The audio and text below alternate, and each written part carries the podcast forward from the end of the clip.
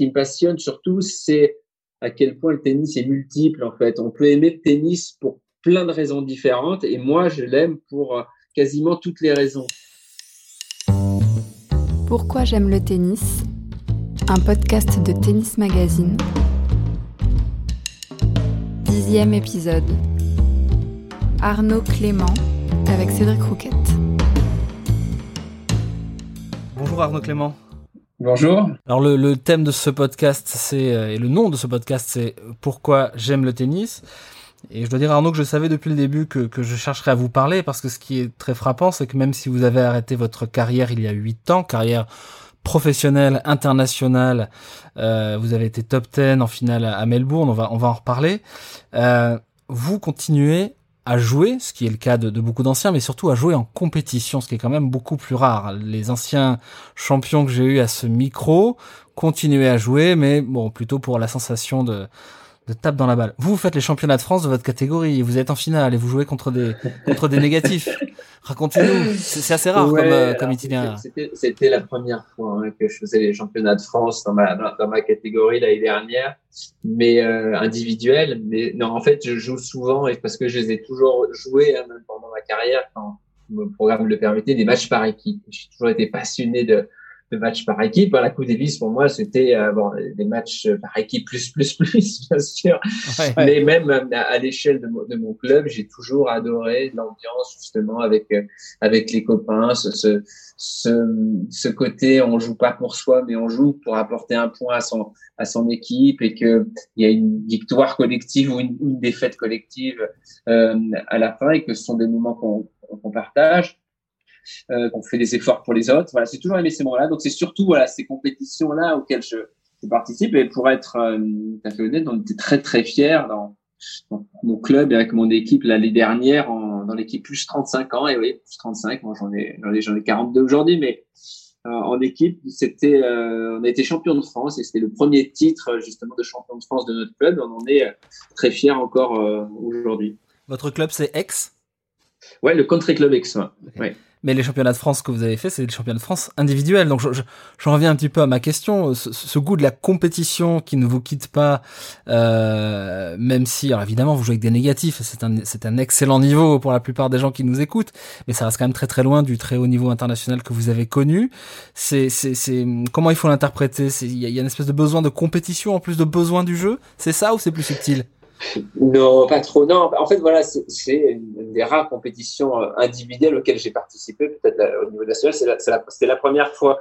Là, c'était aussi l'occasion, en fait, pour être encore tout à fait honnête, d'y aller avec mon frère. Mon frère qui s'était également euh, qualifié. Donc, l'idée, c'était de jouer aussi le double avec mon frère au championnat de France. Donc, je partais pas tout seul.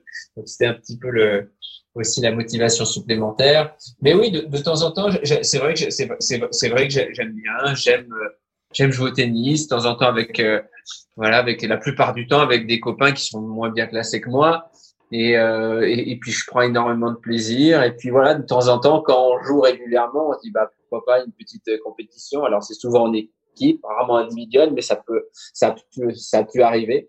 Et euh, je prends beaucoup de plaisir. J'aurais voilà plus de mal à régulièrement faire des compétitions individuelles. J'aurais du mal à trouver la motivation sur ce côté compétition individuelle. Par contre, euh, je perds jamais euh, la motivation et le, enfin c'est même pas de la motivation, mais le plaisir de prendre des raquettes, d'aller dans mon club et d'aller taper la balle avec les copains. Et quels souvenirs vous en conservez de ces donc trois victoires et, une défaite, hein, si je ne me trompe pas? Là, c'était très sympa. C'était très sympa. C'était très très bien organisé. Euh, au Touquet, euh, en plus, c'était pendant la canicule l'année dernière, mais la canicule au Touquet, c'était 28 degrés. Donc 26-28 degrés, c'était parfait.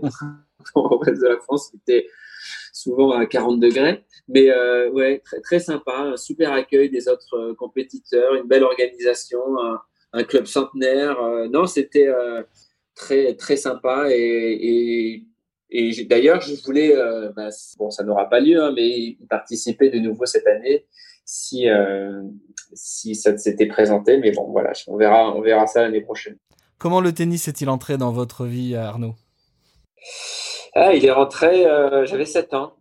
J'avais 7 ans et en fait ma mère s'est mise à jouer euh, bah, quand j'avais 7 ans. Elle a commencé le tennis, elle, quand j'avais 7 ans. Donc au milieu des années 80, c'est ça? C'est exactement, ouais, exactement.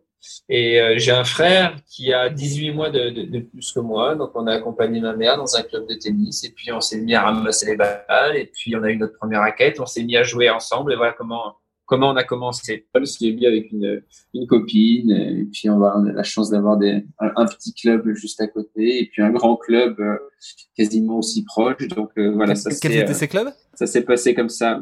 Bah, le premier, le tout petit club, c'est un club qui n'existe plus, qui s'appelle la, la Guillotière. Et sinon, le club un peu plus gros, un gros club à côté, c'est le, le Country Club Exois déjà, à l'époque. Votre club de toujours?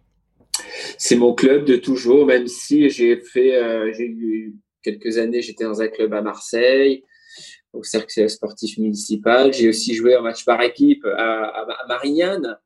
Euh, parce qu'on avait une équipe régionale qui était dans la plus haute division à, à l'époque et ça me faisait plaisir vraiment de, de venir renforcer l'équipe. Mais voilà, toutes les, euh, toutes les autres années, ça a été euh, le Country Club Exois. Non, j'ai même eu un, autre club pendant un an, le Puissant Réparade, à 10 km de, chez moi. Voilà. Mais sinon, voilà, toutes les autres années, ça a été euh, au Country Club Exois. Votre première raquette, vous la touchez à 7 ans, mais vous ne la lâchez pas. Comment se passe surtout le, j'ai envie de dire, le, fait que vous jouiez régulièrement et que ça devienne à un moment un, un projet de carrière Comment tout ça se, dessine Projet de carrière, ça s'est pas trop dessiné en fait. Mais par contre, ce que je peux vous dire, c'est que la première fois que j'ai une raquette dans la main, ça m'a passionné, mais instantanément. C'est le le seul, le seul sport. J'ai pas pratiqué d'autres sports avant, j'ai pas pratiqué d'autres sports après, comme certains enfants à un moment donné peuvent. Euh, alors aujourd'hui c'est un peu différent, mais je parle en, en, étant en étant jeune. En étant jeune, euh, parfois ben les enfants touchent à un sport, un deuxième, puis un troisième, et puis euh, bon, et puis ils font ils font leur choix sur le sport qu'ils préfèrent. Moi non, enfin, moi j'ai une raquette en main et ça a été ça a été réglé immédiatement, immédiatement et c'était ça, c'était ça pour moi, c'était ça a été le tennis et puis ça m'a la passion ne m'a jamais quitté et, et, comme je vous le dis, je suis toujours euh, toujours aussi passionné. Moi, mes activités aujourd'hui, vous savez, c'est euh, c'est euh, professionnel, c'est organisateur d'un tournoi de tennis et commentateur de, de, tennis à la télé.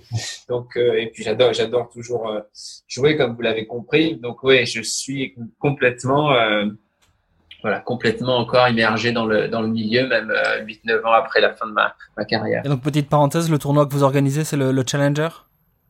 Ouais, le Challenger, bah, Challenger 125 bah, que j'organise aussi au Country Club Exois, que j'organise, j'organise, j'organise pas tout seul, on est une équipe et puis ça aurait été la septième édition euh, au mois de début mai. Ok, je vais revenir sur votre euh, réponse précédente.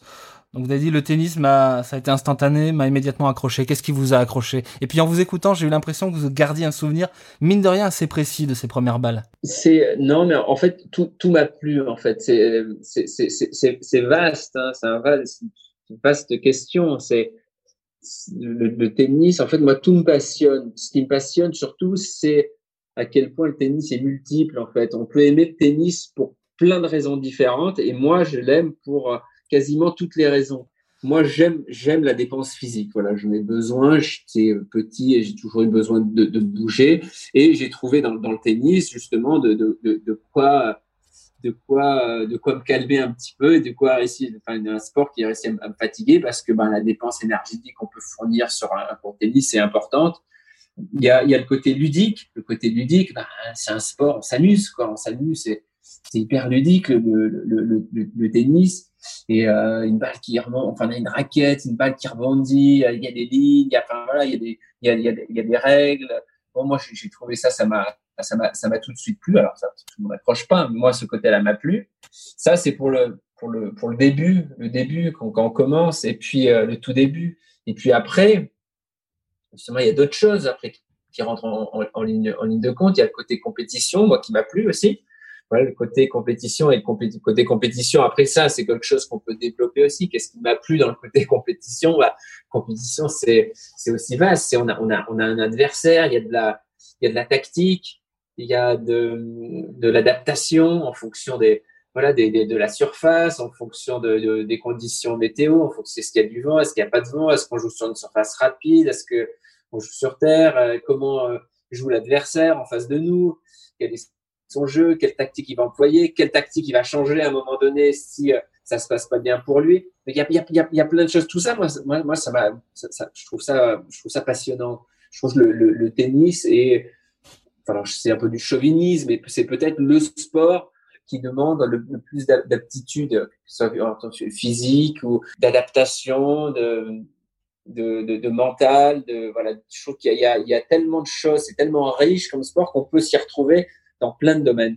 Alors, il y a beaucoup de pratiquants qui, qui pensent comme vous, beaucoup de pratiquants du tennis. Est-ce que ce sont des discussions qu'il vous est arrivé d'avoir avec d'autres sportifs de haut niveau? Je, ouais, je, je, je, pense que, que beaucoup le réalisent. Je pense que beaucoup le réalisent et je pense que, en fait, beaucoup de joueurs de tennis ne le réalisent pas. Parce qu'en fait, je, je pense que quand on commence à jouer, à jouer petit et que on a une progression assez linéaire, on intègre des choses, en fait, au, au fur et à mesure. Et, euh, et, et, et qu'en fait, on se rend pas forcément compte, euh, au bout d'un moment, même si on arrive à un très, très bon niveau, de toutes les choses qui ont été intégrées avant. Et, et c'est moi peut-être, je m'en suis peut-être plus rendu compte quand j'ai, au bout de quelques deux trois ans euh, où j'ai arrêté ma carrière, on voit qu'il y a des choses qui sont qui sont qui sont acquises, mais on perd un petit peu de, de, de physique, on perd un petit peu de, de, de coup d'œil, et on voit que du coup, en perdant des petites choses, et eh ben ça impacte directement sur d'autres choses. Et, et, et ça, c'est assez, assez euh, amusant. Bon, ça ne plaît pas, hein, bien sûr, parce que ça, ça veut dire qu'on est en train de de régresser, mais bon, c'est logique. Ça ne nous plaît pas, mais on se rend compte de ces choses-là.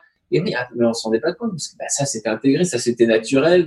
Cette manière de bouger était complètement aussi euh, intégrée dans, le physique. Cette manière de voir, et eh ben, c'est le cerveau, les, les connexions étaient faites de cette manière. Et voilà, petit à petit, on perd des choses et on se dit, bah ouais, extraordinairement complexe en fait. Et peut-être que voilà, quand on, quand on progresse, qu'on arrive à un certain niveau, et eh ben avant peut-être de redescendre un petit peu, on s'en rend pas complètement compte dans la vie de tous les jours ou uniquement en faisant du sport, ces constats-là? Non, c'est en faisant vraiment du, en, pratiquant vraiment le, le, le, le, tennis. Et puis le tennis, c'est aussi un déplacement sur le terrain qui est très spécifique. Quand on joue pas pendant pendant une, voilà une quinzaine de jours, on, bah, on se rend compte qu'on perd qu'on perd des choses quand on est euh, comme euh, comme moi entre l'âge de 7 ans et puis euh, puis la fin de ma carrière sur des rythmes progressifs et puis une carrière qui dure une quinzaine d'années où on joue énormément, on se rend pas compte de voilà de, beaucoup de choses. Moi en plus j'ai eu la chance pendant ma carrière de, très peu me blesser, en tout cas d'avoir très peu de blessures qui me tiennent éloigné, qui m'ont tenu éloigné très plusieurs mois en tout cas en, loin des cours. Donc j'ai pas eu ces, grosses périodes de réadaptation et de, et relance du corps. Comment vous rendez-vous compte, enfant, que certes le tennis vous plaît, vous amuse, mais que vous êtes bon au tennis, voire très bon, et donc potentiellement professionnel Je pense pas à ça déjà. Je pense pas à ça, et puis je suis pas très bon. Hein. Je, je fais euh, euh, non, il y en avait qui commencé euh, plutôt que moi. Moi, j'ai fait ma puberté très tard, donc j'étais un tout, tout, petit gabarit. Donc, euh, oui, au bout de quelques années, je après, je me suis mis à être dans les entre ouais, la cinquième, c'est la huitième place au niveau de ma catégorie, au niveau de ma ligue, mais je faisais pas partie des pas partie des meilleurs. Et à ce moment-là, il n'a jamais été même euh, question que je puisse faire une carrière dans le tennis dans, le futur. Mais cette question, je me suis, me suis jamais vraiment posée moi.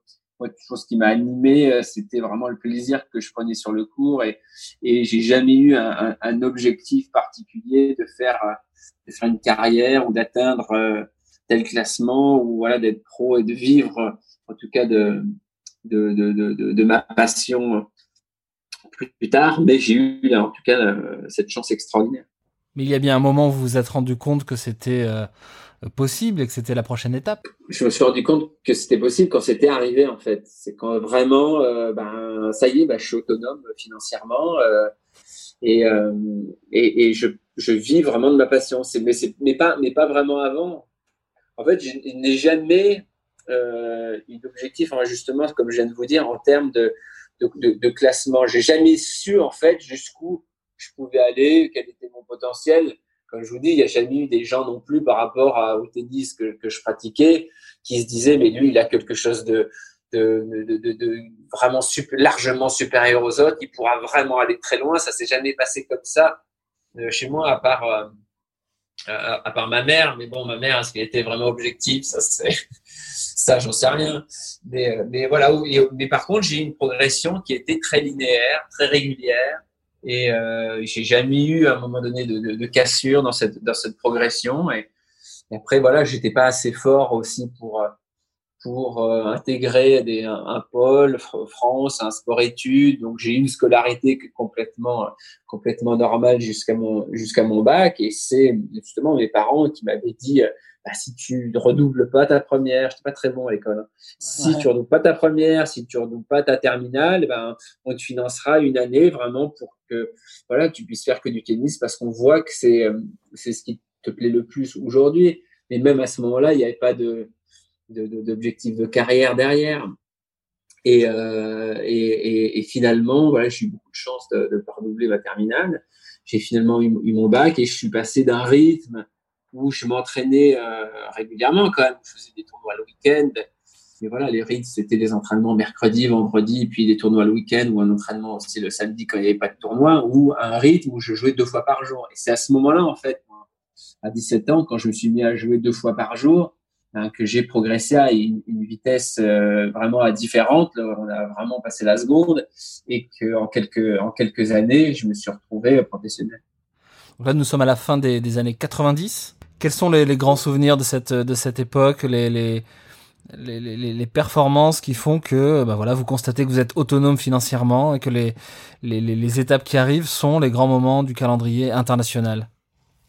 C'est non, et j'ai vécu un moment. Euh, bah, il y a un moment qui est toujours très particulier pour euh, pour un joueur euh, après qui devient professionnel. C'est c'est l'endroit où, il va, il prend ses premiers points ATP, où il a son premier classement international. Donc moi j'étais, c'était en 95, donc c'est l'année de mon bac. J'étais classé zéro. Et puis à l'époque c'était des tournois satellites. Les tournois satellites, pour en mettre dans le contexte, s'il fallait euh, participer à, trois tournois. Les meilleurs de ces trois tournois étaient qualifiés pour un Masters et seuls les joueurs qui participaient au Masters pouvaient prendre des points, des points ATP. Donc, euh, je me suis qualifié euh, justement à ce Masters en battant Julien Bouter à La Roche-sur-Yon. Donc, c'était au premier tour. Donc, en gagnant ce premier tour, je savais que j'étais qualifié pour le, pour le Masters, que j'allais prendre. Mais euh, j'ai même remporté le, tournoi et au passage, alors que j'étais simplement classé zéro, j'avais battu Stéphane Huette, qui était première série. Donc c'est ouais, c'est quelque chose de, marquant. On est très copains encore en plus euh, aujourd'hui. Donc euh, ça peut m'arriver de, le chambrer hein, sur, ce sujet-là. Et puis en finale de ce tournoi, j'avais battu Jean-François Bachelot. Et Jean-François Bachelot, c'était le numéro un de ma catégorie depuis, depuis quasiment toujours, depuis de nombreuses années. Et, euh, et, et, justement, et moi, en, quelques mois, bah, j'avais réussi à quelque part combler ce, cet, écart qu'il y avait entre, entre lui et moi. Donc, ça a été un tournoi qui a été très important euh, pour moi, qui m'a fait prendre conscience de certaines choses. Et puis, au Masters aussi, ça s'était bien passé. J'avais pris 20 points ATP et mon premier classement, ça avait été, euh, je ne connais pas exactement, mais c'était aux alentours de la 650e place mondiale. Donc, c'était un, un moment extrêmement marquant pour moi. Entre la 650e place mondiale et la finale de l'Open d'Australie en 2001, quelles sont les autres étapes où vous réalisez que, une nouvelle fois, que la suivante euh, est peut-être euh, pas si loin, en tout cas, elle est à, portée? Ah, il y a, plein de choses. Il y, a, plein de choses. Après, on arrive dans les, voilà, dans les 300 premiers, et puis dans les 200 premiers, et puis là, dans les 150. Et puis moi, encore une fois, moi, je m'émerveillais de chaque étape que je passais je me dis, c'est génial, c'est génial. C'est encore une fois, même à ce, moment-là, il n'y a, eu aucun, aucun endroit où ça a bloqué, en fait. Tout, tout le temps, ça, voilà, je, je, je, progressais donc, et les résultats étaient traduits, ces progrès étaient traduits sur les, dans les résultats par la, par la suite sur les, sur, les tournois. Puis, euh, que ouais, peut-être, peut-être après, voilà, quand on rentre dans les 100 meilleurs joueurs du monde, c'est quelque chose. Ouais, c'est, c'est vraiment une étape. Une étape parce que, bah parce que euh, là, on, on, directement les grands chelems. Alors peut-être que j'oublie certaines choses, notamment les wildcards que j'ai pu avoir avant d'être dans les 100 premiers genres du monde, justement les wildcards que j'ai pu avoir pour intégrer des, des, gros tableaux. Mon premier match que j'ai gagné sur le, sur le plus grand circuit, alors que j'étais, euh, je crois, au-delà de la 300e place, c'était à, à, Marseille, un, voilà, un tournoi cher à, cher à mon, à mon cœur, l'Open 13, où je m'étais où je m'étais qualifié et j'avais battu Kuchera qui était 66e mondial, je crois, et, que et que et que j'avais battu avant de m'incliner au deuxième tour. C'était mes voilà mon premier match gagné sur le sur le grand circuit aussi. Après, on suivi ouais, des wildcards en, en, en, grand chelem. Première fois que j'ai joué aussi des qualifs de Roland, c'était particulier. Puis le tableau de le tableau de Roland. Bon, ça s'est très mal passé les premiers Roland, mais mais voilà, ça reste des, des événements qui qui, que, qui sont encore dans, dans, ma tête. Parce que j'ai oublié beaucoup de choses mais voilà il y a des, des, événements qui, qui sont encore très présents même si des, même si ce sont des défaites. Puis ça continue et euh, je me souviens aussi en 99 la première fois que j'ai joué sur le central de, de Roland Garros c'était contre André Agassi. Je n'avais pas dormi de la nuit. C'était quand même voilà aussi très particulier de se dire que voilà le lendemain on allait euh, affronter une légende de notre sport sur euh, le cours qui, à nos yeux, représente, qui est le plus grand cours du, monde hein, pour, un, pour un Français. C'est l'année où il gagne. C'est l'année où il gagne en plus. C'est l'année, ouais, c'est l'année où il gagne. Et oui, je passe à deux, à deux, points du match. Hein, donc, quelle, quelle, année extraordinaire en tout cas pour pour, pour Agassi. Quel, quel, quel parcours jusqu'au bout. Mais voilà, mieux. Donc il y, a énormément de voilà, énormément de choses et euh, c'est euh, d'une richesse, euh, encore une fois, extraordinaire. J'allais vous demander si euh, ce parcours qui finalement est un peu particulier parce qu'il est rare qu'on se réveille quand même au plus haut niveau international. La plupart des, joueurs le rêvent longtemps, travaillent pour ça et, voire se mettre énormément de pression pour pour l'acquérir, ce qui n'a pas été votre cas.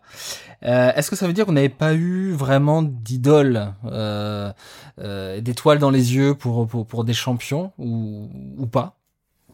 Non, je n'ai jamais eu. Mais je regardais pas le tennis en fait. C'est-à-dire qu'aujourd'hui, je me suis fait une petite culture tennis, mais euh, mais en fait, à l'époque, je connaissais personne. Moi, quand je suis arrivé sur le sur le circuit, je savais pas comment les joueurs euh, y jouaient. Je regardais pas du tout euh, vraiment le, le, tennis à la télé. Moi, quand j'avais du temps, en fait, je, je passais peu de temps devant la télé. Quand j'avais du temps, j'allais dehors et j'allais euh, justement jouer au tennis. Je, je regardais je, je regardais pas le tennis. Donc non, j'ai eu j'ai eu personne, j'ai eu absolument aucun modèle. J'ai même, je plaisante, mais ça a été un peu le cas. Il y a un joueur qui était un, an plus jeune que moi, qui s'appelait Olivier Mutis, qui était un phénomène, qui a eu, euh, qui a eu, qui a une, une belle carrière également. Et, et en fait, voilà, moi, c'était euh, quand je l'ai vu jouer la première fois, j'ai trouvé ça extraordinaire et je l'ai même un petit peu imité dans la, dans la manière de jouer. J'ai essayé de faire des choses un petit peu comme lui. C'est peut-être lui, le joueur, vraiment, qui m'a le, qui m'a le plus inspiré. À l'adolescence, donc? Ouais, à l'adolescence, tout à fait. Ouais. Et qu'est-ce que vous faisiez comme lui? Non, mais c'est une, une, technique un peu particulière, un, relâchement que moi que moi j'avais pas, qui me, que je trouvais fantastique, une manière de voilà de, de, de, de, de bouger, de prendre la balle extrêmement tôt. C'était très très beau quand il avait vraiment envie. C'était c'était assez assez magnifique à, à voir. Et avec le recul, comment vous expliquez-vous que un potentiel comme celui d'Olivier Mutis, hein, dont, je me souviens, c'est aussi ma, génération. Euh, un potentiel comme celui d'Olivier Mutis donne une carrière professionnelle tout à fait, honorable, mais qui n'a quand même pas grand chose à voir avec euh, la vôtre. Une nouvelle fois, top 10, finale à Melbourne, victoire en Coupe Davis, capitaine d'équipe de France de Coupe Davis, plusieurs tournois ATP remportés. Euh, avec la connaissance que vous avez maintenant du tennis et des trajectoires hein, qui peuvent mener au haut niveau, qu'est-ce qui fait que le très haut niveau international s'est passé pour vous et pas pour lui ou pour d'autres qui peut-être se sont mis un peu plus de pression. Je sais pas comment trop prendre cette comment répondre vraiment à cette question parce que pour moi quelqu'un qui intègre les 100 meilleurs joueurs du monde c'est une réussite. En fait il n'y a pas de ah oui c'est évident.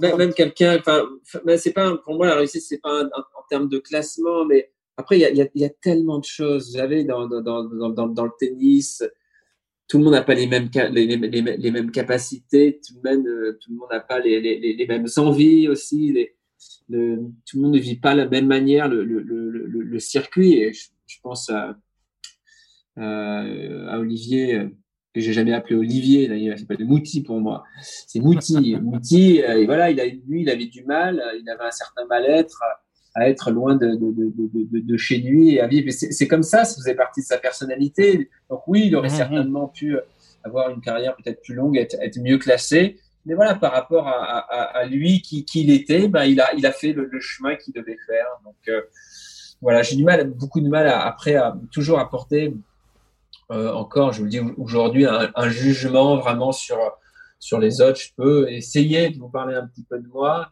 mais voilà.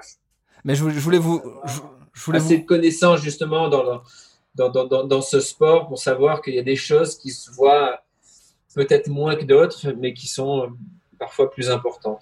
Mais je voulais vous conduire à, à, parler de vous, parce que la sensation que j'ai depuis euh, que vous faites ce récit, c'est que le fait d'avoir euh, joué au tennis essentiellement par plaisir et de vous être rendu compte à un moment que ça, vous menait au très haut niveau, ça a été une force, ça sinon votre force dans votre euh, progression. Écoutez, je pense que peut-être une de mes forces, été que je me suis jamais mis de limite en fait. Alors parfois il y a certains. Je vais raconter une petite, petite anecdote amusante.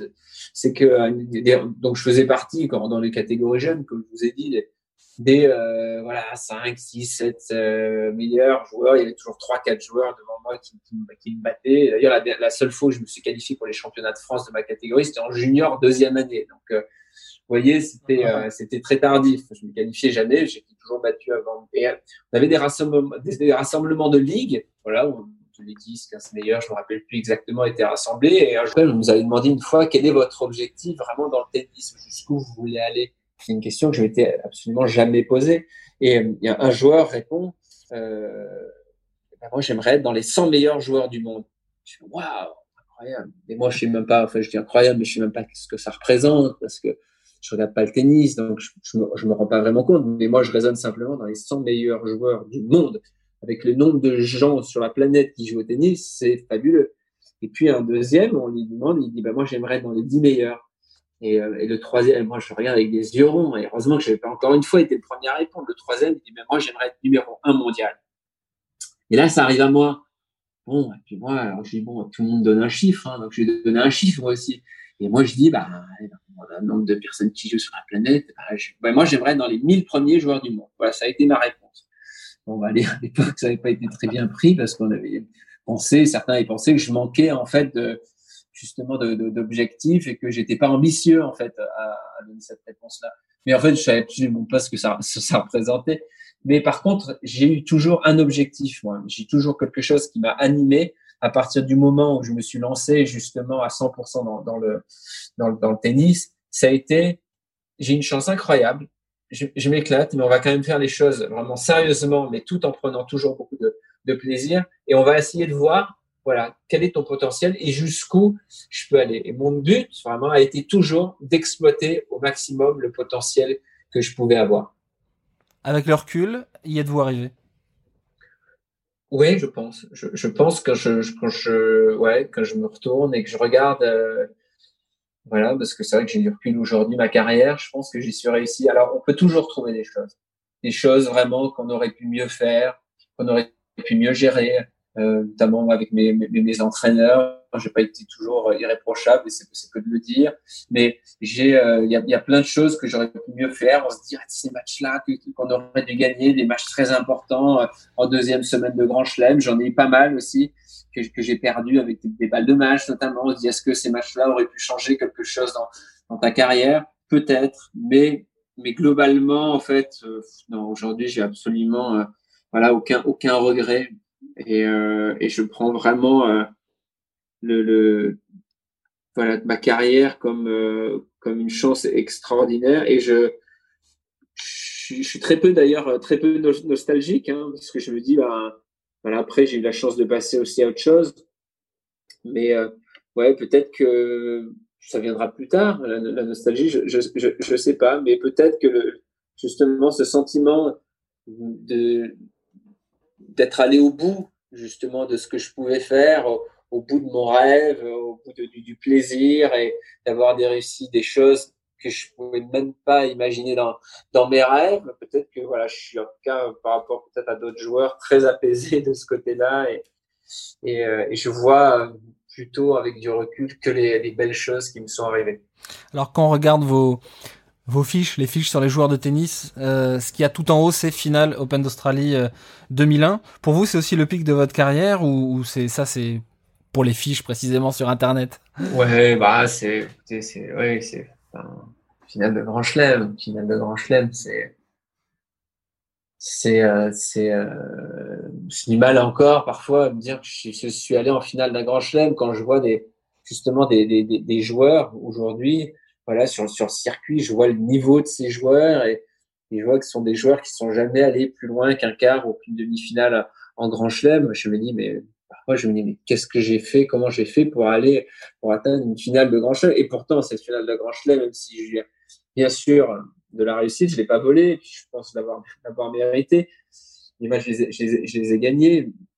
J'avais un vrai, un, vrai niveau pendant cette, pendant cette quinzaine. Mais c'est vrai que cette, cette, cette période, vraiment, j'ai eu vraiment un, pic dans, dans, dans, ma carrière, un pic vraiment très haut qui a duré, euh, qui a duré six mois entre l'été, entre l'été 2000 et le début et début 2001. Après, ça a été un, peu plus en dents de mais cette période a été euh, extrêmement riche pour moi avec une tournée américaine en 2000 qui a été euh, qui a été fabuleuse avec des demi-finales, une demi-finale à Cincinnati, mon premier quart de finale en Grand Chelem à, l'US Open, derrière mon premier titre remporté euh, à Lyon.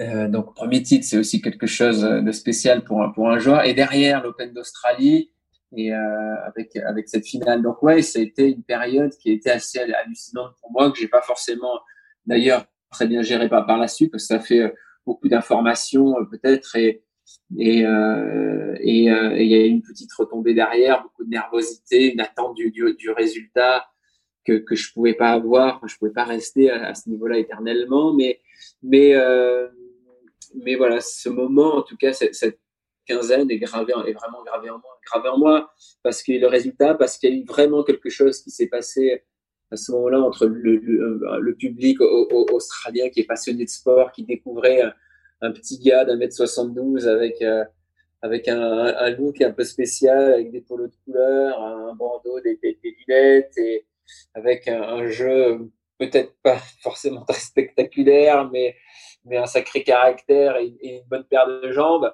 Donc euh, donc voilà, il s'est passé, il s'est vraiment passé des, des, choses que je dirais jamais pendant cette quinzaine. Alors lesquels précisément? Parce que tout le monde se souvient de la demi-finale contre Sébastien Grosjean, 5-7.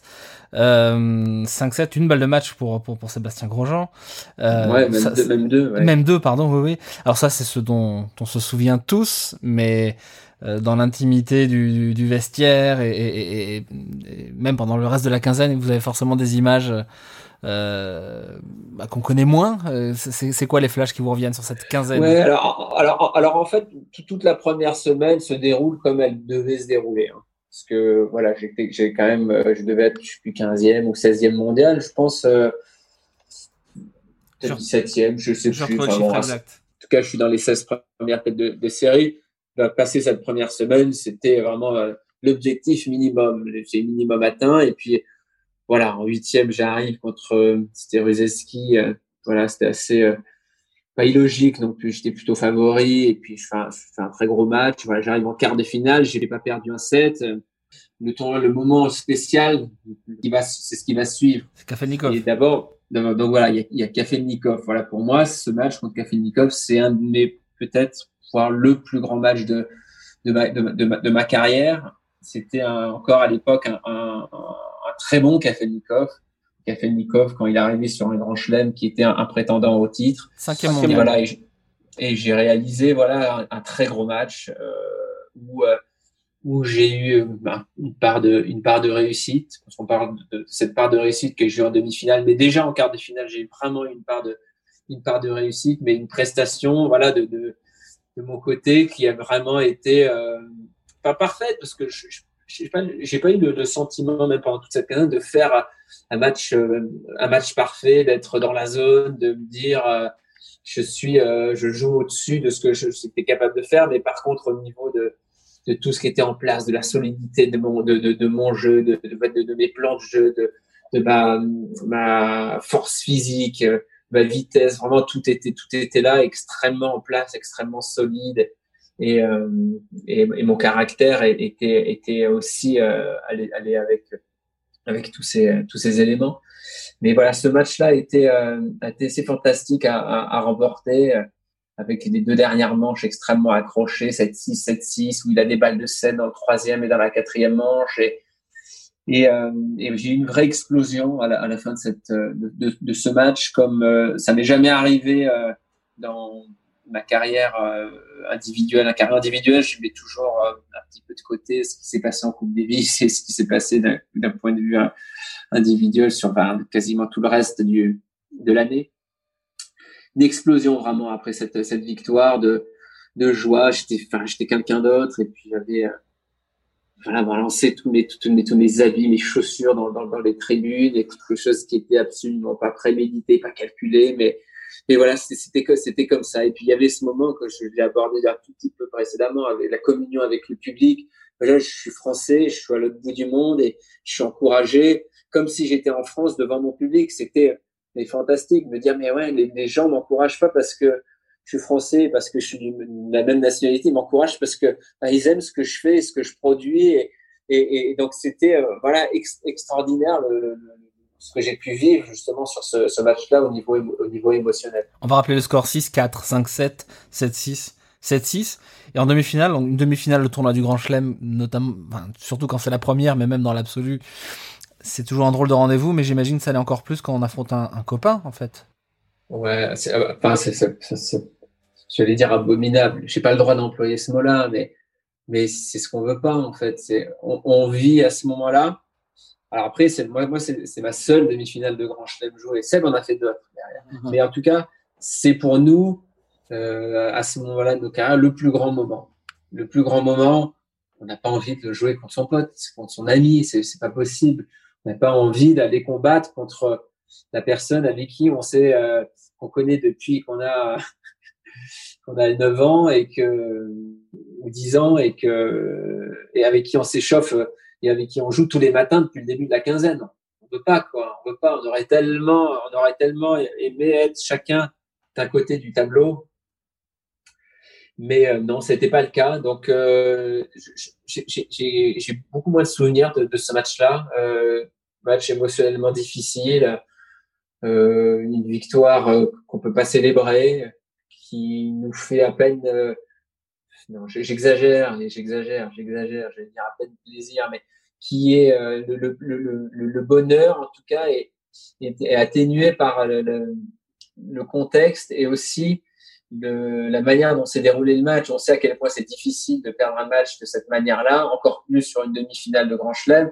Et quand c'est notre euh, ami en face et qu'on sait que bah, nous, on est dans le bonheur, mais que lui, il souffre, bah, on est obligé, en fait, d'avoir ça, d'intégrer dans notre journée, en fait. Donc, donc le, plaisir, je peux absolument pas le comparer avec euh, l'émotion que j'ai vécue en quart de finale. Moi, mon émotion de la quinzaine, c'est cette victoire contre, contre Kafelnikov, et c'est pas du tout euh, vraiment euh, le, le, la demi-finale contre Sébastien, le fait de me qualifier pour la finale, non. Après, il y a eu ce côté jouer la, la, la finale, bien sûr. Mais euh, voilà, mon, mon, moment de la quinzaine, c'était c'était Kafelnikov. On va juste rappeler le score 5-7, 2-6, 7-6, 7-5, 6-2, ce qui veut dire que Sébastien Grosjean a mené deux manches à zéro. Vous êtes passé très vite sur le début de la quinzaine, mais il y a, y a, un match qu'on vous rappelle souvent, au troisième tour, expédié comme il se doit, 7-6, 6-4, 6-4, contre un, un jeune Suisse qui s'appelle Roger Federer. Ouais, en fait, pour moi, non. Enfin, pour moi, bah, à ce moment-là, je l'avais joué déjà l'année d'avant à Melbourne. Je l'avais déjà joué à Melbourne et j'avais déjà joué au troisième tour.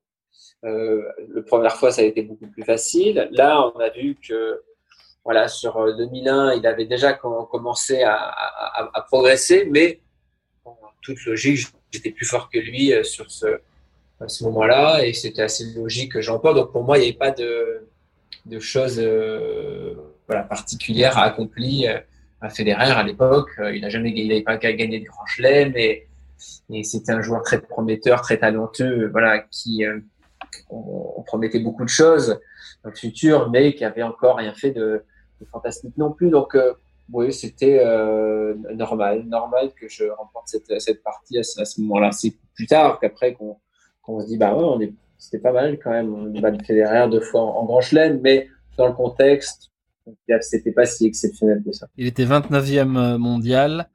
Euh, il avait 20 ans et il remportera son premier titre euh, deux ou trois semaines plus tard à, Milan. Roger. Et la finale contre euh, Andrea Cassi Ah, pour le coup, ça va plus vite. 4-6, 6-2, 6-2. Il, il, était, il était injouable ou il y avait un petit côté stress de la première finale? Ou peut-être les deux, Arnaud?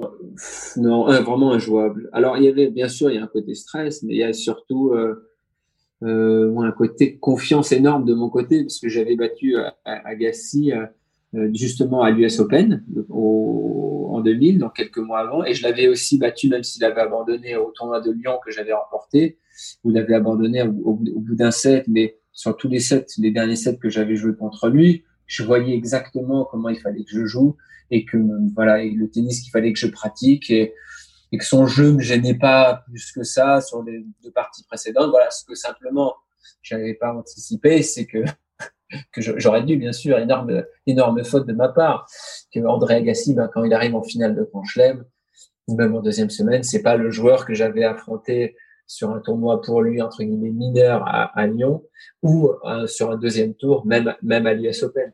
Donc non, ça a été euh, euh, une correction parce que j'avais euh, absolument pas le niveau pour pouvoir rivaliser avec, avec ce joueur-là. Et même, vous dites, c'est 6-4, 6-2, 6-2, mais même dans la première manche, je suis mené, euh, je suis mené 4-1, double break avant de débreaker une fois et puis finalement de perdre 6-4. Ça aurait même pu être encore plus euh, encore plus sévère mais voilà il y avait vraiment euh, beaucoup de trop d'écart de niveau entre entre Agassi et moi euh, en finale de Melbourne mais non le côté stress non oui il y avait forcément mais mais non ça à aucun moment ça m'a bloqué. En tout cas j'ai pas eu ce ce sentiment là mais au contraire j'étais même très confiant le matin parce que je me rappelle le matin j'avais rien dire à mon staff Philippe Rosan Chris Secaldi qui naît de, de, de, la Fédération française de tennis, j'aurais dit, ben moi, aujourd'hui, je peux, je peux gagner, et puis avec vous à mes côtés, un, grand chelem, quoi. Donc, euh, ça m'a fait marrer de dire ça, parce que j'y croyais vraiment, je croyais vraiment que c'était possible.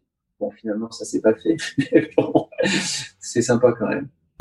La plus forte qualité de balle que vous avez eue en face de vous pendant votre carrière, euh, parce que là, là, quand on vous écoute parler d'Agassi, euh, on sent vraiment le, le l'absence de solution et le, le, le, le, poids de sa balle et de son expérience quelles sont les fois où en face de vous vous avez senti que vous aviez des voilà des gens qui faisaient euh, qui pratiquaient un sport euh, à un niveau euh, ah, totalement hors de portée Ouais, bah Agassi ce jour-là, bien sûr.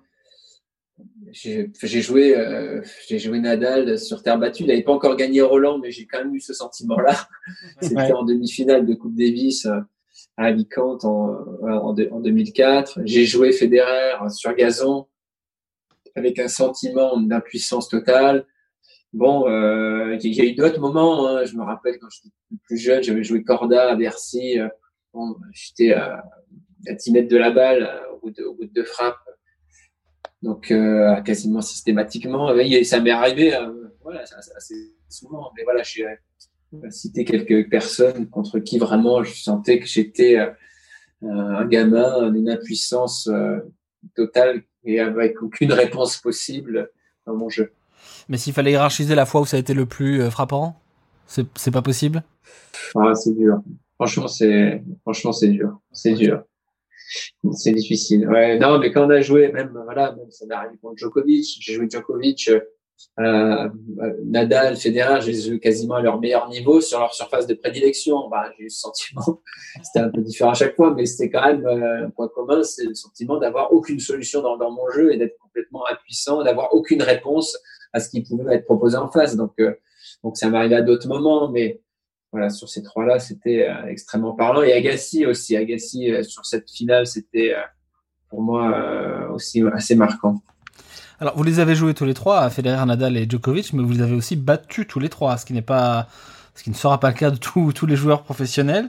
Vous, vous avez souvenir des, alors c'était évidemment plutôt au début de leur carrière, hein, tous, euh, mais enfin c'était déjà des, des, sacrés joueurs. Vous vous souvenez de, de, de tous ces matchs ou, ou, pas plus que ça finalement? Je vous dis, moi je suis plus âgé qu'eux, donc je les ai joués, ils arrivaient. À certains moments, j'étais, euh, notamment pour Federer, j'étais euh, j'étais plus fort, c'était assez logique, donc c'est pas été des victoires marquantes. Non, il y a une victoire pour moi peut-être contre ces joueurs qui était qui a été marquante. Ça a été contre euh, Nadal en demi-finale de l'Open 13. À Marseille. à Marseille. En 2006. il, était, euh, il revenait de blessure, un numéro 2 mondial, Nadal. Après, c'était vraiment pas du tout sur sa surface de prédilection, un indoor, un indoor très rapide. Mais euh, ouais, j'ai réalisé sans doute aussi les plus belles prestations de ma, de ma carrière ce, ce, ce jour-là. 2-6, 6-3, 7-6. Et Djokovic était euh, en huitième de finale au Queen sur gazon en 2007.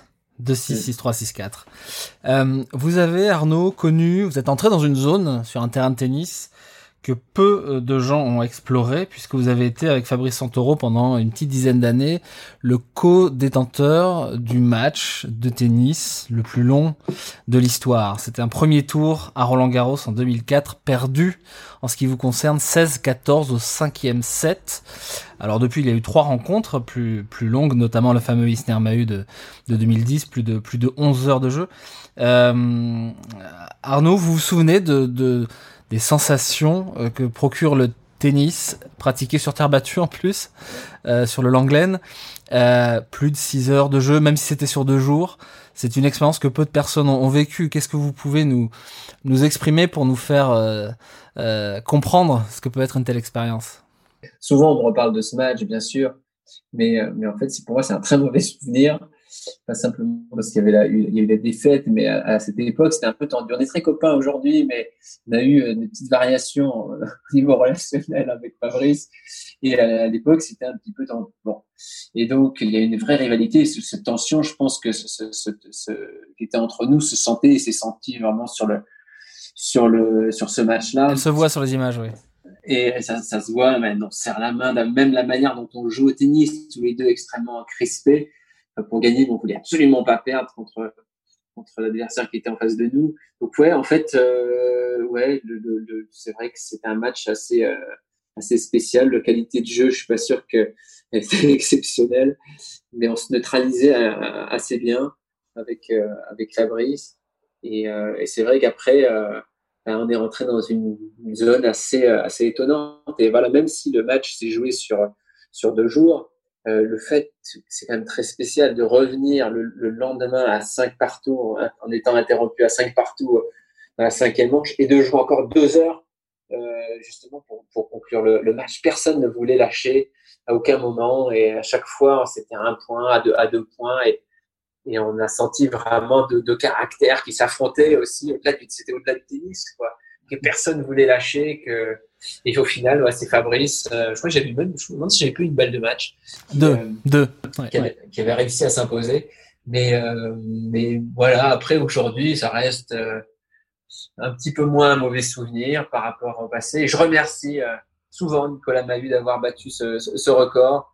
Et pour comme ça, voilà, même si on va reparler un petit peu, on va reparler un petit peu moins. Ce n'est plus le match le plus long qui est, le match le plus long de tennis qui a été joué. Mais quand vous en entend parler, c'est plus euh, la tension sur le terrain qui ressurgit que euh, ne serait-ce que l'épreuve physique qui consiste à jouer 6h33 en, en, en, deux jours et, remettre le couvert le, le lendemain après avoir joué. Euh, Mais ça, ça, ça, compte pas. 6h, 6h33 en deux jours, ça compte pas. C'est 4h30 plus 2 heures. Et oui, il y a une nuit au milieu quand même, même si elle est un peu plus courte, même si elle ne dort pas forcément très bien quand on arrive à 5 partout au cinquième. Ah, il y a quand même de la récupération. Et jouer 6h30 d'affilée, ça n'a, je pense, absolument rien à voir avec 4h, 4h30. Autre temps fort de votre carrière, Arnaud, la, la Coupe Davis. Alors comme beaucoup de joueurs français, hein, une épreuve, une épreuve marquante, une épreuve qui, qui, vous tient à cœur. Donc la Coupe Davis, vous la gagnez en 2001. Vous faites partie de l'équipe qui accède à la finale, même si vous ne participez pas. Enfin, en tout cas, vous ne jouez, vous n'êtes pas aligné euh, sur cette finale à Melbourne. Euh, quel souvenir vous conservez de cette de cette campagne et est-ce que le fait de ne pas avoir pu jouer la, la, finale en simple vous, reste un, mauvais souvenir? Non, c'est un des moments euh, dans ma carrière les plus extraordinaires. C'est un des plus grands souvenirs de ma carrière et, ça peut paraître paradoxal parce que justement j'ai pas pas joué hein, cette cette finale, mais voilà ce que j'ai pu vivre pendant toute la campagne avec euh, avec mes coéquipiers, avec avec mon capitaine, avec les membres du, du staff. Avec, c'était ouais, avec avec Guy, c'était une, une, aventure euh, voilà qui nous a qui nous a énormément liés avec euh, toutes les personnes de ce de ce de ce de ce, de ce groupe. Et, euh, et ouais, j'en ai j'en ai plein de, de, souvenirs encore. Et cette finale, c'est vrai que sur le moment, j'étais extrêmement déçu de pas être sélectionné pour jouer, mais c'était c'était assez logique hein, sportivement de toute manière. Hein. Il y avait Sébastien Grosjean qui était absolument indiscutable, qui venait de gagner Bercy, finale au Masters. Euh, donc on avait un numéro un qui nous a donné énormément de confiance. Et puis après le choix pour le deuxième simple, c'était entre Nicolas Escudé et moi. Et Nicolas Escudé avait battu euh, Hewitt à, à Wimbledon et il avait été les quarts de finale. Donc sur gazon, cette finale de Milan à Melbourne de la Coupe Davis se jouait également sur sur gazon. Donc voilà, sportivement, c'était assez logique. Mais euh, mais ces émotions, c'est voilà, c'est euh, des rares moments justement où on peut vivre des émotions quasiment aussi fortes alors que on est euh, coéquipier, spectateur. Et c'est euh, pour moi encore une fois une un, un moment un moment qui euh, que je pourrais jamais oublier parce que c'était un moment qui était euh, qui était partagé, un moment qui était partagé avec des gens voilà, avec qui je suis toujours extrêmement proche aujourd'hui et même si c'est pas quelque chose dont on reparle très souvent, ben c'est quelque chose qui est entre nous, quoi. quelque chose qu'on a vécu ensemble tellement fort qu'il y a un lien forcément qui qui restera à jamais. Et, euh, et cette émotion qu'on a pu vivre à l'autre bout du monde après avoir joué une, une campagne exclusivement à l'extérieur, ben, ça crée des choses. Et je sais pas comment l'expliquer, mais voilà, j'étais pas sur le cours, mais non, c'est pas un mauvais souvenir pour moi, bien au contraire, c'est un moment extraordinaire. Le, très mauvais souvenir, c'était l'année d'après. Par contre, quand, quand on perd justement euh, cette finale et euh, là je joue pas pour d'autres raisons parce que je, je, suis un petit peu diminué physiquement et c'était plutôt moi qui étais pressenti dans un premier temps plutôt que Paul-Henri Mathieu pour jouer le, ce, ce, dernier match, ce dernier simple. Mais euh, voilà, ça, c'était un souvenir, euh, c'est un souvenir qui, qui, est dur parce qu'on aurait pu faire le, le doublé parce que bah, Polo, qui était inexpérimenté, bah, fait, un, fait quand même un, gros match. Et, il passe à, deux points de la victoire. Et voilà, c'était. Euh. Et là, par contre, on était en plus à, domicile, ce coup-ci, on était à Bercy. Donc voilà, ça, ce moment-là été beaucoup plus difficile à vivre et à, évacuer. Et vous, vous êtes blessé au poignet, c'est bien cela? Ouais, ouais. Alors c'est une tendinite qui était extrêmement récurrente. Et puis, mais là, je me suis rendu compte euh, que cette douleur, elle s'était vraiment aggravée. Alors, on, en est beaucoup hein, dans la préparation aussi. Hein peut-être un peu plus, peut-être un peu trop, peut-être j'ai pas très bien géré ce moment-là, mais voilà, la suite euh, était euh, de l'examen, c'était arrachement osseux, donc la question se posait pas de toute manière sur le fait que je puisse rentrer ou non sur le sur le coup. Deux autres euh, finales perdues en Coupe Davis. Alors en 2010, vous remportez le point du double en Serbie, la Serbie du, du de ce qui va devenir le grand le grand Novak, Djokovic en, en 2011. Quelques semaines plus tard, vous conservez quel souvenir cette drôle d'expérience? Vous gagnez votre match, mais l'équipe de France, l'impression qu'on a eu euh, vue de France, c'était qu'elle ne pouvait pas faire grand chose contre contre cette équipe-là et ce Novak Djokovic là. Enfin, c'est peut-être la fois dans, dans ma carrière de de joueur de Coupe Davis où j'ai vécu euh, une ambiance vraiment hostile. Donc, je, regarde quand même euh, un souvenir assez, euh, assez, assez important. Alors, pas simplement parce que, bien sûr, c'est une finale, mais un public qui a été vraiment difficile pour l'équipe qui se déplaçait. Et puis, voilà, pareil. Il faut rappeler qu'avec bon, Lyodra, vous, vous battez Troïki et Simondzic en ayant été mené 2-7 à rien. Ouais, c'était vraiment un match euh, émotionnellement très fort avec son renversement de situation et je me souviens de de, de la, la raclée qu'on avait pris par Guy Forger à, quand on était mené 2-7-0 et qu'on est tous les deux sortis du terrain pour aller aux toilettes, mais surtout pour se remettre le, le cerveau en place. Et, et Guy nous avait nous avait euh, suivi avec ta l'urinoir. Euh, c'est intéressant comme détail hein, que je vous raconte avec euh, avec Mika côte à côte et Guy arrive derrière nous et là il nous met une trempe, mais vraiment il nous met une trempe quoi, sur notre sur notre attitude. Euh, parce que vraiment on avait pris un coup au moral, hein, on avait baissé la tête en sortant du terrain quand on avait perdu cette, deuxième manche et euh, et là, vraiment, il a eu, il a eu ce moment avec nous qu'il a moi rarement eu avec moi en plus. Hein, quand, quand, quand, quand, il me capitanait, justement, c'était euh, la particulier, un vrai électrochoc, quoi. Et il a réussi justement à, créer quelque chose à ce moment-là et à, créer quelque chose en nous et, une réaction qu'on a réussi à avoir tout de suite, justement, dans le début de troisième set, qui a fait changer énormément de, choses. C'était pour la petite anecdote de l'urinoir. Mais, mais oui, ce match, j'en garde un souvenir euh, voilà, important. Après, voilà, c'est un match gagné sur une, rencontre, sur une finale qu'on a, qu'on a, qu'on a, qu'on a perdu. Donc, au, final, ben, voilà, c'est une finale perdue et avec euh, trois matchs, trois défaites qui ont été sèches de toute manière. Donc, euh, bon, c'est pas pas 2002 hein, avec euh, Polo qui passe à deux points du match. Hein. Là, c'était quand même trois victoires nettes et sans bavure pour la pour la Serbie.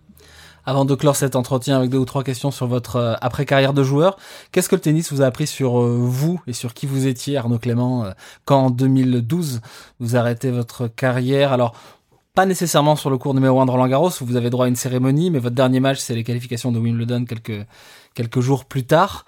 Euh, Qu'est-ce que le tennis vous a vous a appris sur vous? Il y, a, il y, a, deux côtés. Il y a le côté euh, un peu euh, personnel, euh, carrière, ma carrière qui se termine un petit peu à Roland et, puis après c'est un peu anecdotique les, qualifs de Wimbledon. C'est plus parce que je voulais finir aussi avec euh, en jouant aux côtés de Mika en double à Wimbledon et l'occasion était ces produits, c'était possible.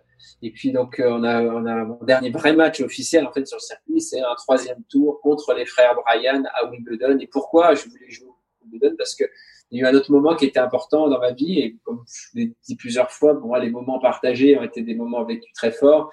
Et cette victoire, euh, seule ma seule victoire en Grand Chelem hein, en double, c'était avec euh, avec Mika en 2007 et voilà c'était euh, très sympa de sa part en tout cas sur mon ma dernière année, sur mon dernier moment, de pouvoir, d'accepter en tout cas de jouer avec moi ou de deux. Oui, vous avez un, très beau palmarès en double, hein, 12 titres euh, ATP, deux Masters 1000, Indian Wells, Bercy, avec Grosjean et, et Liodra, Wimbledon 2007 avec avec Liodra. Euh, effectivement, l'entretien qu'on vient d'avoir est un petit peu représentatif de ça, puisque je vous ai euh, saoulé de questions sur sur le simple. Vous trouvez que le que le double, que les joueurs de double, que l'expérience du double n'est pas assez valorisée aujourd'hui? Mais c'est vrai que voilà, le double, on entend parler bah, sur les rencontres de Davis, en fait, sous l'ancien format, hein, mmh. parce que c'est là avec le double en position centrale, et puis quand on arrive pour des équipes françaises, vraiment euh, en finale dans un grand chelem, avant euh, le double apporte euh, même peu. Mais c'est comme ça, je, je, trouve ça assez assez logique. Par contre, c'est une discipline que, que j'aime beaucoup, que j'ai beaucoup aimé pratiquer, avec euh, souvent bah, des, des, copains, des proches euh, à, mes côtés. Et, et c'est aussi une discipline qui m'a aidé à être, à être meilleur et à progresser justement en simple. Et en fait, dans un premier temps, je jouais le double vraiment, c'était pas pour gagner des titres, c'était vraiment plus pour progresser dans mon jeu, dans mon jeu de simple et mon jeu vers l'avant, euh, au filet, au service, voilà, dans les enchaînements. Donc c'était vraiment plus dans cet objectif-là. Et puis voilà, j'ai vraiment pris goût. Et, euh, voilà, j'ai vécu des, moments très sympas avec euh, avec mes copains surtout. Hein, avec euh, voilà, euh, j'en oublié, mais avec Scud, on a fait demi à Roland. Avec Seb, on avait gagné Indian Wells. Euh, Mika, je vais le citer. voilà, j'ai gagné une fois un tournoi avec Julien Beneteau, une fois avec Nicolas Mahut. Une finale à Melbourne avec avec le drap aussi en 2008. Finale également, ouais, à, à Melbourne euh, avec l'Audra, une demi-finale à Melbourne avec euh, Julien Bouter. Voilà, des plein de moments très sympas, vraiment très sympas. Mais voilà, ce que je retiendrai du double, c'est peut-être quelques doubles en, en Coupe Davis et puis euh, et puis la victoire, bien sûr, à, à Wimbledon. La question initiale était qu'est-ce que le tennis vous a appris sur vous? Et oui, c'est ce que je me disais que j'ai absolument pas répondu à cette question-là. En fait, ça m'arrangeait peut-être de pas répondre parce que je sais pas trop quoi répondre. Peut-être ça ça m'a je me connais mieux aujourd'hui. Alors, je me connais mieux aujourd'hui, mais est-ce que c'est pas logique de, mieux se connaître? Parce que moi, on commence, voilà, ma, carrière, bah, je l'ai commencé, euh, je, voilà, j'ai que ça entre mes 17 ans et, et mes 35 ans. Donc, est-ce que c'est pas aussi logique de mieux se connaître à 35 ans qu'à 17 ans? Mais peut-être que le, tennis, la compétition, les voilà, les émotions, peut-être ça accélère un petit peu certaines, certaines choses et on apprend à mieux se, se connaître, on apprend euh, peut-être c'est de ses défauts, même si on essaye de régler certaines choses, ben on n'arrive pas à tout, à tout régler. Il y a des choses qui qui se régleront jamais sans, doute. Par exemple, on apprend aussi de, ouais, non, j'ai un sale caractère, moi, j'ai un sale caractère que j'en suis conscient, j'essaye de, de, de, me contrôler, mais il y a des moments où, où j'y arrive pas et et c'est plus facile quand on n'est pas soumis justement à une certaine forme de de stress, quand une, une forme d'exigence et j'étais très exigeant avec moi-même. Et j'étais aussi, du coup, extrêmement exigeant avec mon entourage et, je pouvais être parfois même agressif et imbuvable, quoi.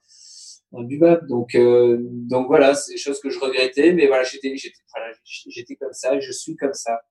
Et euh, j'essaye de travailler dessus, comme on essaye de chacun, je pense, entre nous, de travailler sur sur ses défauts. Et on apprend aussi euh, bah, certaines de, de, de voilà dans, dans, dans le côté beaucoup plus positif dans, dans, dans, dans, dans nos qualités, voilà. Donc, je pense être quelqu'un euh, voilà humain. Et, euh, je pense euh, que j'ai pu aussi vivre énormément de beaux moments parce que parce que j'ai eu ces moments de, de partage et voilà il faut peut-être avoir une certaine ouverture une certaine générosité pour ça. Je pense que voilà je les ai ou j'ai découvert ou je les ai ou je les ai je sais pas comment dire où j'ai progressé dans ces domaines-là. Voilà je, je sais je sais pas. C'est difficile de, de répondre à comment je, comment je, qui, qui je serais aujourd'hui euh, si jamais j'avais pas été joueur de tennis professionnel. Je, je, voilà, je, je peux pas, je peux pas me répondre, mais ouais, je pense que c'est un accélérateur, en tout cas cette cette vie, euh, cette euh, ce rythme, ces, ces émotions, ça accélère beaucoup de choses. Depuis la fin de cette carrière de joueur, au-delà de tout ce que vous nous avez raconté au début de cet entretien, euh, on relève deux choses notables. La première, une expérience de capitana d'équipe de France de Coupe Davis pendant trois saisons, entre 2014 et, et 2016. Une finale en 2014 perdue contre la, Suisse de Roger Federer qui avait beaucoup misé sur cette compétition cette année-là. Deux quarts de finale et une éviction euh, au profit d'Yannick Noah en 2016 euh, que vous aviez mal vécu Arnaud. Que reste-t-il, euh, pour des raisons que, que tout le monde comprend, mais que reste-t-il de cette expérience qui à l'époque avait l'air d'être un peu inaboutie pour vous? Ouais, alors aujourd'hui, des années sont passées. Donc, non, aujourd'hui, c'est le premier sentiment qui, qui, qui me vient, c'est un sentiment de fierté. Vraiment de fierté, de, parce que j'ai du recul aussi, mhm. parce que je me dis que j'ai une chance extraordinaire, c'est d'être capitaine de, de l'équipe de, de, France de Coupe Davis. Alors non, tout s'est pas bien, tout s'est pas bien passé. Je voyais certaines choses différemment, certains résultats auraient pu être euh, aurait pu être meilleur. Je pense que j'ai fait des choses bien. Je pense que j'ai fait des certaines erreurs euh, également, certaines erreurs de jugement. Par contre, aujourd'hui, vu que j'ai du recul, toutes les erreurs que j'ai pu faire, ben, je, les ai fait avec, euh, je, pense, beaucoup de, réflexion, de, passion, de professionnalisme. Et, euh, je pense que dans le contexte, ben, je, je, en tout cas, j'en suis certain, c'était des choses qu'il fallait faire. Voilà. Avec du recul, c'est toujours plus facile d'analyser certaines, certaines choses avec des données et des informations qui arrivent un petit peu aussi quand on est sorti un petit peu de, justement de ce capitana et on a des, des nouvelles données qui, qui auraient pu nous aider à l'époque, mais qu'on n'avait pas sur le moment. Donc, euh, non, aujourd'hui, moi, voilà, je vois vraiment les, les, choses de manière extrêmement euh, positive et, oui, j'aurais aimé, bien évidemment, que la France gagne la Coupe Davis un peu égoïstement pour mon ego, sous mon capitana, sous le capitana de, de, de, mon équipe, avec euh, avec euh, avec mon staff. Je pense qu'ils qu le méritaient tellement qu'ils se sont qu'ils se sont donnés. Je pense à à, à, à, Lionel Roux, je pense à, à, à, à tout le monde. Je sais pas, enfin, je peux tous les citer, quoi mais euh, voilà, tout le monde s'est donné à, à 100% pour pour pour l'équipe. C'est pas passé. Voilà, je pense que voilà, ça aurait été ça aurait été mérité. Euh, on a eu une opportunité, euh, mais c'était contre la très grande équipe suisse et qui était voilà plus fort que nous. On a essayé de voilà de, de, de rêver justement à cette victoire, mais voilà la réalité nous a ramené sur, sur, sur terre et Stan Wawrinka était trop fort, Roger Federer était trop fort. Voilà, ces deux joueurs étaient euh, bien supérieurs à, à, nous et encore une fois, il n'y a, pas eu photo euh, sur cette euh, sur cette rencontre. Donc, on peut avoir des, je peux avoir peut-être plus de regrets à d'autres à, d'autres moments, mais voilà, aujourd'hui, voilà, c'est c'est c'est derrière et c'est je suis très heureux d'avoir eu cette cette chance, très fier d'avoir eu cette chance. Je pense que voilà, on s'est donné les moyens avec mon avec mon staff. On a fait ce qu'il fallait faire et encore une fois, euh, voilà, je suis pas je, suis pas parfait, j'ai pas été sans doute euh, Euh, voilà, j'aurais pu faire des choses mieux. Et, mais voilà, c'est comme ça. Et on peut pas revenir de toute manière en, en, arrière. Donc, je veux garder de toute manière surtout le, le positif, même dans la relation que j'ai aujourd'hui avec les, avec les joueurs, parce qu'avec certains joueurs, bah, j'ai vécu des moments euh, fabuleux, des moments durs. Ces moments durs bah, laissent des traces parfois, mais voilà, aujourd'hui, euh, voilà, c'est du passé aussi, et j'ai envie euh, vraiment que, que voilà, on reprenne vraiment une relation plus basée sur la, la passion qu'on peut avoir, la passion commune qu'on peut avoir pour notre sport. Et vous voilà aujourd'hui engagé euh, dans la course à la présidence de la FFT. Alors pas pas pour vous, mais aux côtés de, de Gilles Moreton. Qu'est-ce qui vous a qu'est-ce qui vous a poussé comme ça à vous engager dans le euh, dans cette campagne? On voit relativement peu de joueurs hein, dans ce genre d'environnement, de, en tout cas de jeunes retraités. Euh, qu'est-ce qui va changer euh, Arnaud si, si Gilles Moreton est élu à la présidence de la Fédération française de tennis? Non, mais c'est c'est moi c'est la passion hein, qui m'anime. Moi, je cherche pas à avoir vous l'imaginez bien, un poste, un poste quelconque. Il y a des choses qui, qui se font actuellement qui sont, qui sont très bien. Je vais pas vous dire le contraire. Par contre, voilà, j'ai une vision un petit peu du tennis, une vision peut-être un peu philosophique, un peu différente de ce qui se fait dans certains, dans certains domaines, tout, simple, tout simplement. Des idées que, qu'on partage avec euh, Gilles Moreton et, beaucoup de, de, personnes justement de cette, de ce, de ce groupe, de ce, de ce mouvement. Donc, euh, voilà, je m'engage simplement parce que je pense que euh, certains sujets peuvent être mieux traités, qu'on peut être plus performant et, euh, qu'on peut euh, voilà avoir une, image beaucoup plus positive du tennis que ce qu'elle est aujourd'hui. Je trouve qu'on est un petit peu perdu au niveau de cette image et je pense qu'il y a un, vrai travail à faire dans ce domaine-là. Je pense qu'au niveau de, de, la manière de d'aborder la compétition, bah, je trouve que bah, on fait fausse route aussi dans un certain nombre de, de domaines. Donc voilà, c'est ça. Moi, je voilà, je sais pas. Euh, trop de pression, trop de pression trop tôt sur des jeunes joueurs? Il y, a, il y a beaucoup de choses. Là, on peut passer, on peut passer de, de, de nombreux, de, nombreuses heures à discuter. En plus, ça, ça, me passionne. Mais oui, sur le côté un peu plus au, au, niveau, je trouve qu'on est trop dans le dans le résultat euh, à court terme. Et qu'on construit peut-être pas justement assez bien le joueur de le joueur de demain. On peut pas être en, en, penser à à l'avenir, à une construction d'un joueur dans son dans son ensemble et, euh, et, penser aux résultats en permanence qu'il faut avoir dans 15 jours après ou un mois ou un mois après. Donc euh, je veux pas caricaturer non plus parce qu'il faut vraiment prendre du temps pour parler de ce type de de de de, de, sujet. Mais euh, mais voilà, moi j'ai une certaine voilà une certaine vision de que l'on partage. Hein. Je suis pas, je suis pas le seul à, l'avoir dans un certain nombre de, de domaines. Je, je suis pas là pour critiquer, euh, voilà, ce qui se fait, mais voilà, simplement, voilà, on a d'autres idées. J'ai d'autres idées sur sur certaines sur certaines choses qui pensent pour moi, bien sûr, ça c'est c'est mon avis, pour être très positif pour le tennis dans, dans le futur, et c'est pour ça que j'ai décidé de de prendre du temps, de prendre du temps pour ça. Et après, bon, je vous avoue que c'est le côté euh, campagne politique, c'est pas le, le, le, sujet qui me et le moment qui me qui me passionne le plus parce que c'est un petit peu tordu hein, par moment.